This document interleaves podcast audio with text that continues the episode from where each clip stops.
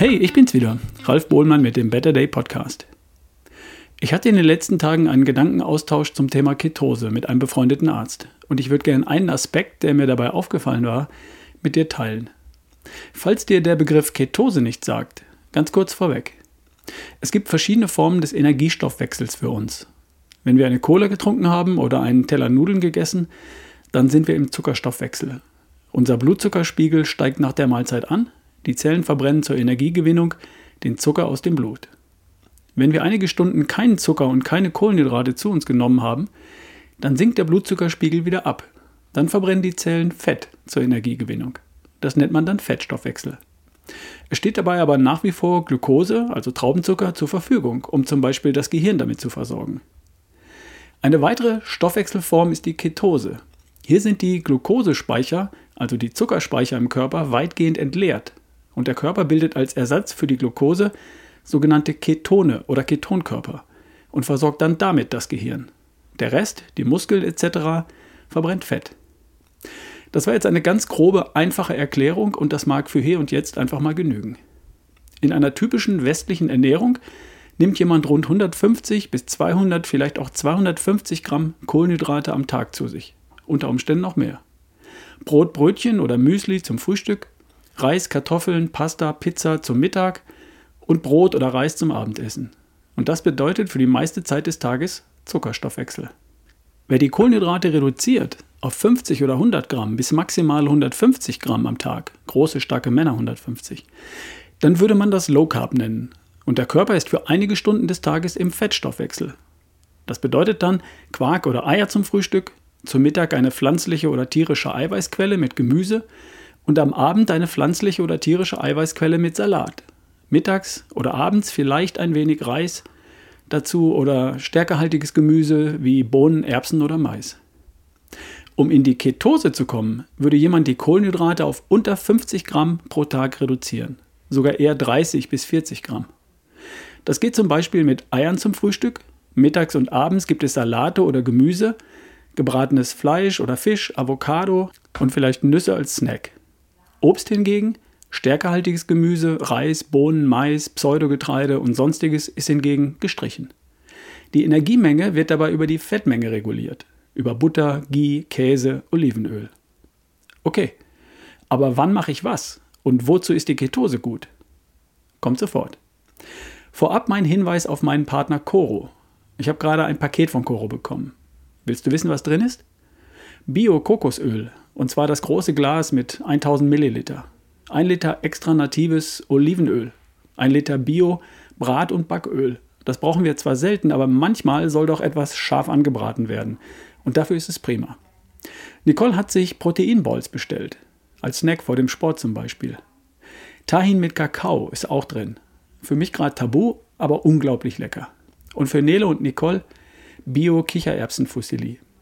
Wir finden immer was bei Coro und wir lieben die Qualität. Die Tatsache, dass alles fair gehandelt ist und dass die Preise trotzdem stimmen. www.corodrogerie.de Dein Rabattcode lautet RALF. R-A-L-F. Viel Spaß. Warum sollte jemand die Ketose anstreben? Hm. Zum einen bleibst du metabolisch flexibel, wenn du das hin und wieder mal tust. Ein, zweimal im Jahr für kurze Zeit zum Beispiel. Dein Körper verlernt nicht oder er lernt wieder, problemlos zwischen den verschiedenen Stoffwechselformen hin und her zu wechseln, je nachdem, welche Lebensmittel gerade zur Verfügung stehen. Was soll das für einen Vorteil haben, jetzt wo im Supermarkt alles und jederzeit zur Verfügung steht? Nun, es macht dich völlig unabhängig von der nächsten Mahlzeit. Wäre es nicht toll, völlig entspannt und gleichzeitig 100% leistungsfähig zu bleiben, auch 4, 6, 8 oder 12 Stunden nach der nächsten Mahlzeit? Es wäre für uns Menschen normal und natürlich, die Fähigkeit zu besitzen, zwischen dem Zuckerstoffwechsel, dem Fettstoffwechsel und der Ketose hin und her zu springen. Viele von uns haben das einfach nur verlernt und das lässt sich wiederherstellen. Die Ketose macht Sinn, wenn jemand beispielsweise unter Epilepsie leidet. Es ist seit langem bekannt, dass Epileptiker Verbesserungen spüren, wenn sie in der Ketose sind.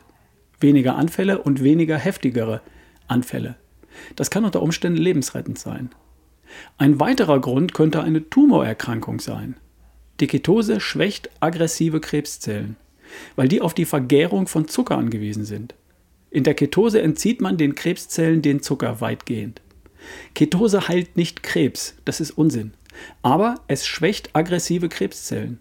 Und außerdem wird eine Chemotherapie in der Ketose weitaus besser vertragen. Na, wenn das kein Grund ist? Diabetes wäre ein weiterer Grund. Diabetes ist eine Störung des Zuckerstoffwechsels. Was wäre, wenn ich in der Ketose den Zuckerstoffwechsel bewusst vermeide? Auch hier kann Ketose sinnvoll sein. Ketose wird auch bei der Behandlung von neurodegenerativen Krankheiten eingesetzt. Park Parkinson, Alzheimer, Multiple Sklerose. Ketonkörper wirken neuroprotektiv, schützen also die Nervenbahnen und die Nervenzellen. Ketose wird im Leistungssport eingesetzt, um den Fettstoffwechsel zu trainieren. Radsport, Marathon, Triathlon. Alles, was länger dauert, als die Zuckerspeicher des Körpers ausreichen. Ich habe auf diese Art mit 50 meine alte Marathon-Bestzeit pulverisiert. 2 Stunden 51 für die, die es interessiert. Und nicht zuletzt, alle, die abnehmen wollen. Stopp, alle, die Fett verlieren möchten. Die können den Einstieg in die Fettverbrennung starten, indem sie für ein paar Tage in die Ketose gehen. Ketose kann man messen. Wer in der Ketose ist, verbrennt keinen Zucker, sondern Fett. Und wenn die Fettverbrennung erstmal angesprungen ist und man dann die Fettmenge langsam reduziert und stattdessen auf Eiweiß setzt, dann schmilzt weiterhin das Körperfett wie Butter in der Sonne und die Muskeln bleiben vom Eiweiß geschützt. Eine Sache muss dabei aber erwähnt bleiben. Ketose bedeutet nicht automatisch Fettverlust.